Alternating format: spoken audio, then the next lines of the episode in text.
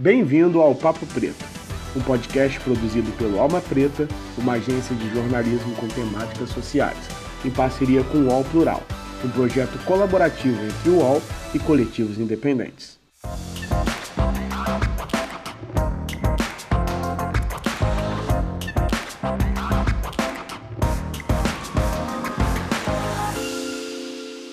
Salve, salve galera! Nós estamos começando agora mais um Papo Preto. Meu nome é Iago Rodrigues e no episódio de hoje nós trouxemos uma entrevista maravilhosa que o nosso amigo Juca Guimarães teve o privilégio de entrevistar a Drica Barbosa e você vai poder acompanhar toda essa conversa aqui no Papo Preto. Então, sem mais delongas, vamos nessa! É, então, eu sou a Drica Barbosa, né? o vulgo Drica Barbosa, me chamo Adriana, sou aqui de São Paulo. É, a música está na minha vida desde sempre, assim, muito presente no meu dia a dia. E essa conexão criada com a música desde os meus primeiros dias me levaram a, a ter essa paixão por também criar música, né? Então eu comecei a compor muito cedo, vejo, ao meu ver é, é cedo, né? Ali na, na, na pré-adolescência, já escrevendo algumas coisas para expressar sentimentos que eu, que eu tava tendo. E aí, a partir dos 14 anos, eu conheci de fato o movimento hip hop, entendi o que era o movimento hip hop, né? Eu já conhecia é, através dos meus tios, que também faziam parte do movimento, mas eu tive o contato direto, assim, aos 14. Foi na mesma época que eu conheci a Batalha de Santa Cruz, que me acolheu, que me ensinou demais. E ali eu tive certeza que eu queria expressar tudo o que eu sentia também através de rimas. E aí eu comecei a rimar e hoje eu faço essa mistura, né, do canto com a rima, é, do rap com outros gêneros musicais que fazem parte da minha identidade musical, que eu né, levo a vida inteira. Tenho pais nordestinos, então a música nordestina está muito presente é, na, na minha vida e passei a também colocar no meu som e venho fazendo esse trabalho desde os 15 anos aí, hoje eu tenho 28. Estou vivendo da minha arte, graças a Deus. Muito feliz de poder compartilhar minha arte com as pessoas, sentir como isso né, tem tocado elas também com os feedbacks. Isso que me impulsiona a, a, continuar. Esse foi um resumão, eu acho. Legal. Ótimo, perfeito. Essa é a Drick, todo mundo tá orgulhoso de você, né? E você agora tem um projeto né, que é uma, uma, uma novela musical, né, uma, uma, obra mais completa, tem a ver com audiovisual e com música, chama Nós, que vai sair no ano que vem. O que, que é essa, esse projeto? Explica pra gente. Então, o projeto Nós ele já começou, na verdade, é, com esse primeiro single, né, o Sobre Nós, com esse primeiro clipe. É, vão vir mais músicas é, também, que são parte do projeto, mais três músicas. E para além dessas músicas, desses clipes, também vai ter audionovela, que tudo indica que será lançada já aí no começo de, de 2021, aí no primeiro semestre com certeza. E essa audionovela vai contar histórias ficcionais e histórias reais, né?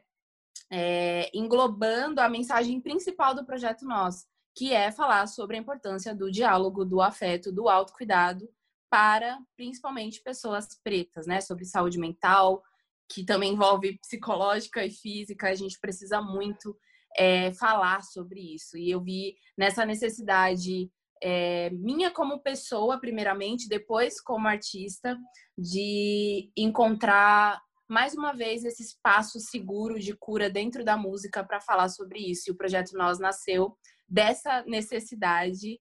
É, e aí eu vi que essa minha necessidade estava em, em, conexão com a necessidade de muitos dos meus amigos, do próprio pessoal, do próprio time da Lab Fantasma, todo mundo sentindo esse bando de coisa junto, né?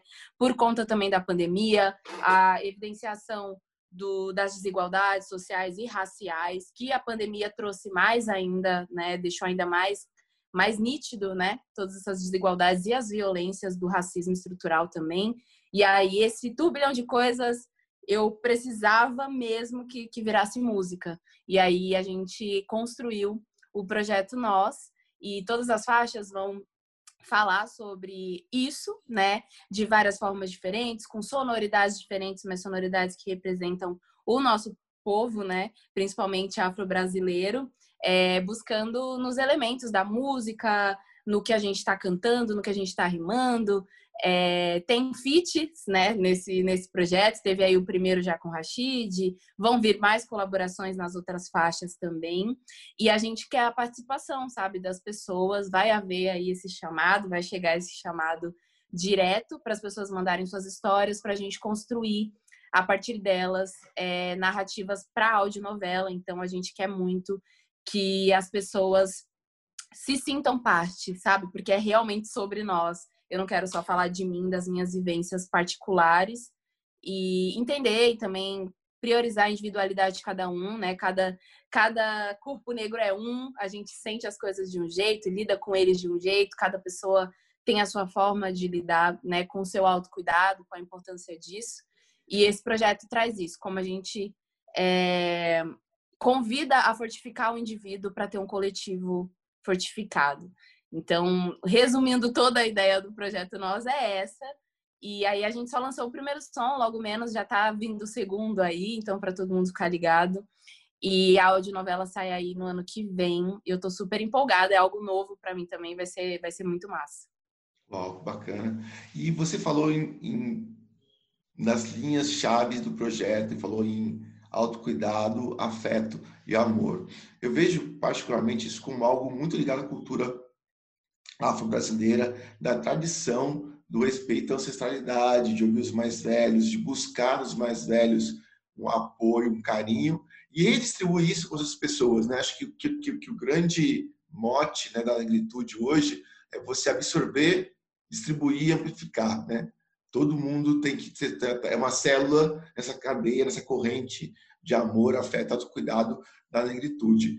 Dos mais velhos, dos, dos, de quem vocês é, tá junto, sua, sua mãe, sua avó, suas irmãs, suas irmãs, mas quem está contigo tirando com esses conselhos, conversando? De onde vem o seu, o seu lugar de conforto, seu abrigo ancestral?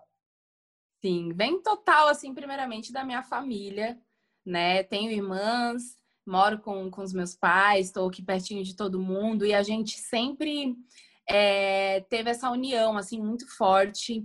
A gente sempre teve é, é, é, é, esse, essa coisa natural que eu acho que é, que é nossa mesmo, de fortificar, de fortalecer dia a dia, sabe? Um ao outro, de dar atenção, independente do corre, né? A gente está sempre junto de alguma forma com a família. Eu acho que isso é uma questão também. É, já vem com a nossa ancestralidade, né? Do, do aquilombamento mesmo. E a minha família traz muito isso, e isso é muito, muito muito interessante, por quê? Porque até pouco tempo a gente não tinha conversas diretas como temos, né, de um tempo para cá, sobre, sobre a negritude, enfim. É, a gente não conhecia muito, eu tive que ir muito atrás de, de informação, né? A gente sabe que é sistêmico, não, a gente não recebe é, informações sobre a nossa história, sobre, enfim, fatos aí que não chegam até a gente. Então era algo muito natural essa conexão, né? Esse esse esse afeto entre família, assim. E hoje eu entendo mais ainda como isso, né, vem sido passado de geração a geração, como faz parte, né, da, da nossa afro-brasilidade também, da onde isso vem, da onde vem essa união, esse afeto, né? E, e, entendo a importância mais ainda de alimentar isso, assim. Então, a minha família, eu sou muito, muito, muito família, muito ligada à, à minha família, e com certeza é, é deles que vem essa força, sabe? A minha família sempre comemorou pequenas vitórias, isso sempre foi muito importante para mim entender né, a importância de comemorar essas pequenas vitórias todos os dias, mesmo tendo tão pouco é, do que as pessoas consideram que é o bastante, né, o necessário, a gente sempre comemorou e muito através de música também, né? A arte sempre teve muito presente. E a arte é essa forma de celebração aqui dentro da minha casa, e isso também me inspira cada vez mais a, a criar, sabe? Isso é lindo. É, família é base, muito base é. para construção, para reconstrução, né? É muito importante família. E você falou também que da Batalha de Santa Cruz, que é uma coisa fantástica, porque eu fui algumas vezes lá atrás, lá no começo, a energia do Parada Santa Cruz era muito bacana, porque uma vez acho que o Vicente falou, né, ou foi o Rashid, que vinha de todos os lugares, de repente a gente de Osasco, Zona Leste, de Barulhos, e era só no boca a boca, porque isso, na época não tinha as coisas que hoje da ah, redes sociais e tal, era na rua, na calçadona mesmo, assim. E, e eu, eu, lembro às vezes que eu fui, eu sempre saí muito feliz de lá, assim, não importa quem ganhasse ou não, e, e, e lá ouvir as rimas, a galera se, se posicionando politicamente até, porque acho que tem um período muito forte em que a, a, as batalhas não era a questão do ego, mas também a questão de como as pessoas viam o mundo. Isso é muito importante. Eu lembro que eram músicas muito, jovens, falando sobre coisas bem profundas, né? Eram, eram, eram batalhas de muito autoconhecimento. E você, como você estava nesse mundo da batalha lá, como você começou, como você conheceu, e isso marcou como sua vida? Tá na rua batalhando sua, sua rima lá. Sim, então, eu, eu morava muito perto da Batalha de Santa Cruz, hum. tipo, andando assim, menos de 15 minutos chegava lá. Olha o privilégio, conheci... privilégio. É, olha os privilégios aí. E aí eu conheci através de um amigo que na época fazia beatbox, o Renatinho, um grande amigo, que fazia beatbox para os meninos rimar lá. Bem no começo ainda era, era no terminal, ainda não era, era no terminal de ônibus ali da que tinha na, no, embaixo do shopping Santa Cruz. E ainda nem estavam fazendo ali nesse espaço que hoje é o, o, o, espaço oficial, né, da Batalha de Santa Cruz, na saída mesmo do metrô. E aí esse amigo virou e falou, pô, vocês curtem pra caramba rap e tal, porque eu e meus amigos já curtíamos lá, a gente morava numa vilinha, numa quebradinha, todo mundo junto. Aí ele chegou um dia e falou, oh, vamos colar ali na... rola uma batalha de rima ali, todo sábado, eu tô colando lá, acho que vocês vão gostar, vamos lá. E eu, curiosa, né, falei, pô, vamos. E como eu tava com esse amigo que que minha família conhecia. Eu era, né, 14 anos, saindo à noite, pá, minha mãe ficava meio, né, o é doido, né? Mas aí eu fui com, com, com um amigo de infância, que hoje também faz rap, o Cínico, e com, com um primo que também faz rap, o Mike, que a gente tava sempre junto, e esse amigo Renatinho, colamos na batalha.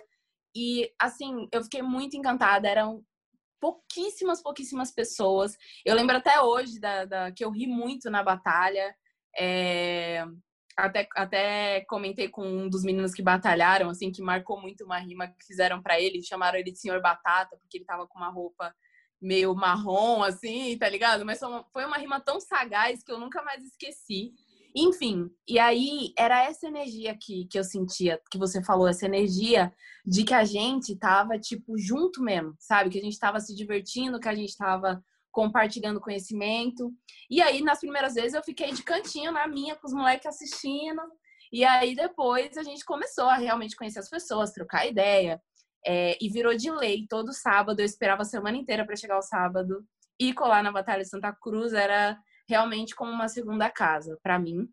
Comecei a fazer freestyle, é, batalhei algumas vezes, mas vi que batalhar de fato não era minha praia eu ficava muito brava com, com os caras que não sabiam batalhar com mulher, né? Vinha com uma rima muito, assim, sem criatividade, só porque era mulher, eu ficava brava. E aí deixei para as outras meninas arregaçar, que elas arregaçavam nas respostas.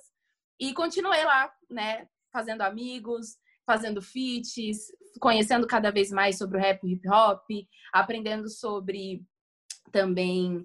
É, cara, a gente conversava sobre tudo, inclusive sobre política, dava as nossas opiniões. Isso me ensinou demais, porque não eram conversas que eu tinha na escola, nem na minha casa, que todo mundo vivia no corre. Então, era esse, esse espaço onde eu me sentia abraçada mesmo, sabe? E aí me marcou muito, porque eu passei muitos anos indo para a Batalha de Santa Cruz todo sabadão, né, encontrando pessoas assim que se não fosse, com certeza, se eu não tivesse conhecido a Batalha de Santa Cruz, eu tenho certeza que eu não estava vivendo de arte hoje, que eu não estava é, tendo esse espaço que eu tô tendo hoje para fazer minhas rimas, sabe?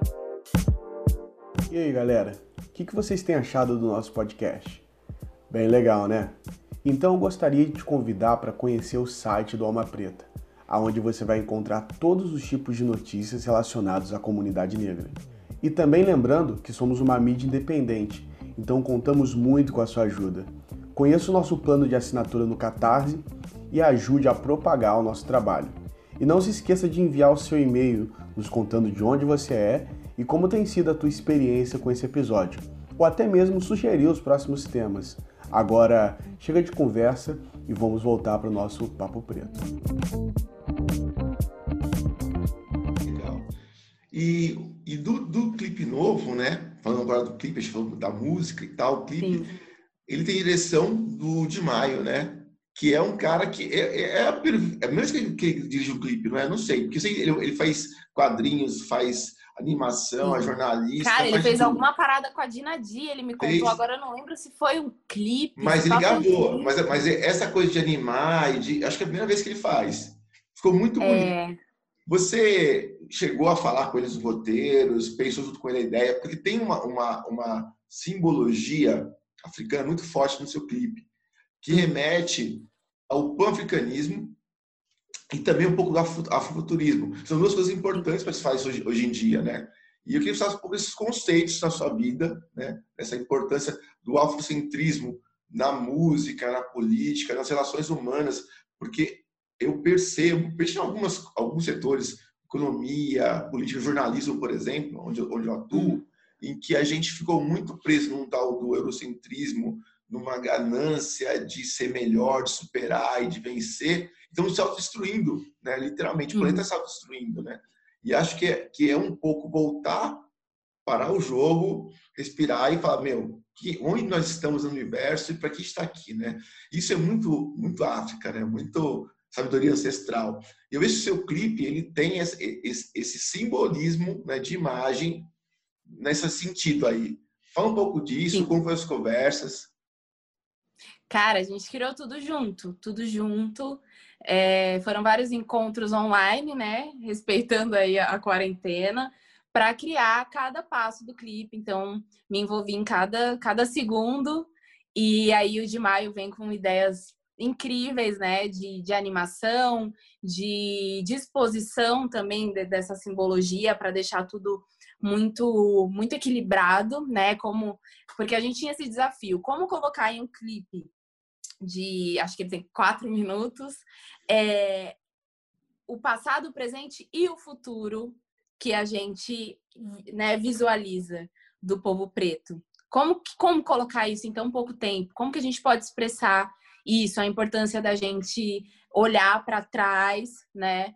E olhar para agora e, e, visar um futuro diferente através é, desse clipe e, enfim, a gente foi pensando tudo.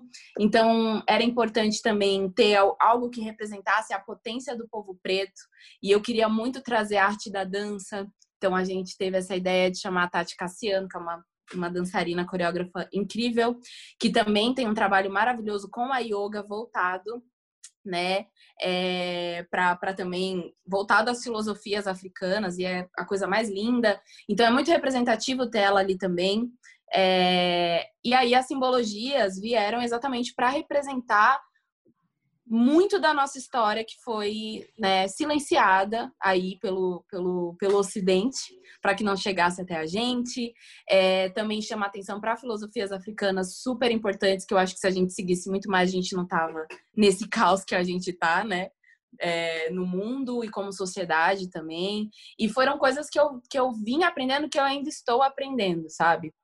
É, eu tenho buscado é, me informar mais, entender mais, porque, tipo, eu sei pouquíssimo da minha ancestralidade na minha família, acho que a maioria dos brasileiros, né, a gente sabe até a bisavó e olhe lá, né, se sabe de onde veio, como que veio e, e como que teve essa mistura toda também, é, na minha família mesmo, eu só sei dizer até uma certa parte, e isso sempre foi um vazio que eu senti de não saber mais, então entender é, como expressar também a importância das pessoas procurarem saber procurar saber o que é a Dinkra, procurar saber as filosofias, procurar saber aqueles símbolos, de onde vem, porque existem. Então, é, esse clipe é um convite para pensar sobre tudo isso, sobre o afrofuturismo, por que é importante falar disso, né? E são coisas que eu venho aprendendo que eu quero, tipo, trazer para que as pessoas é, venham junto comigo aprendendo, sabe? A gente vai avançando também nesse, nesse conhecimento. Então, cada passo do clipe foi pensado para expressar tudo que a música está dizendo, para ser realmente um abraço é, para cada pessoa individualmente, para nós como comunidade, entender, né, que a gente tem toda essa potência dentro da gente, ela é todo dia tentada arrancada da gente, tentada é, é, tentam sequestrar da gente também isso, né? é, essa nossa consciência da potência que somos, como seres humanos que somos, antes de qualquer coisa, como a racialidade vai tirando isso da gente também. Enfim, é um grande convite mesmo. E eu tenho sentido, assim, na resposta do pessoal isso, sabe? Que as pessoas se identificam desde, sei lá, pô, essa trança que você usou, que tem a ver com isso e isso, tipo, é muito simbólico. Várias trancistas deram um salve para falar disso, sabe? Que, que se emocionaram em ver os cabelos. Aí pessoas que falam das roupas, pessoas que falam dos símbolos. E é muito legal entender que as pessoas entraram profundamente nesse clipe e prestaram atenção, sabe, em, em, cada detalhe. E é isso, a gente tem que falar cada vez mais. Eu tô aqui aprendendo e compartilhando tudo que eu tô aprendendo é, com as pessoas, porque é através da arte também que eu tô aprendendo tudo isso, né?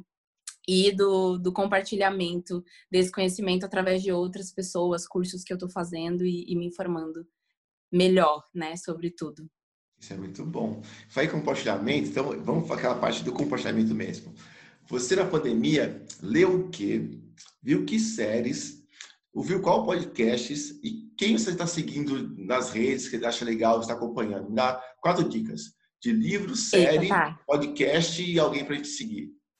Eita, Preula, menino, nessa pandemia eu tô toda doida. Eu, é tanta coisa que a gente quer consumir ao mesmo tempo que deixa eu pensar aqui para ter boas indicações aí. Deixa eu ver.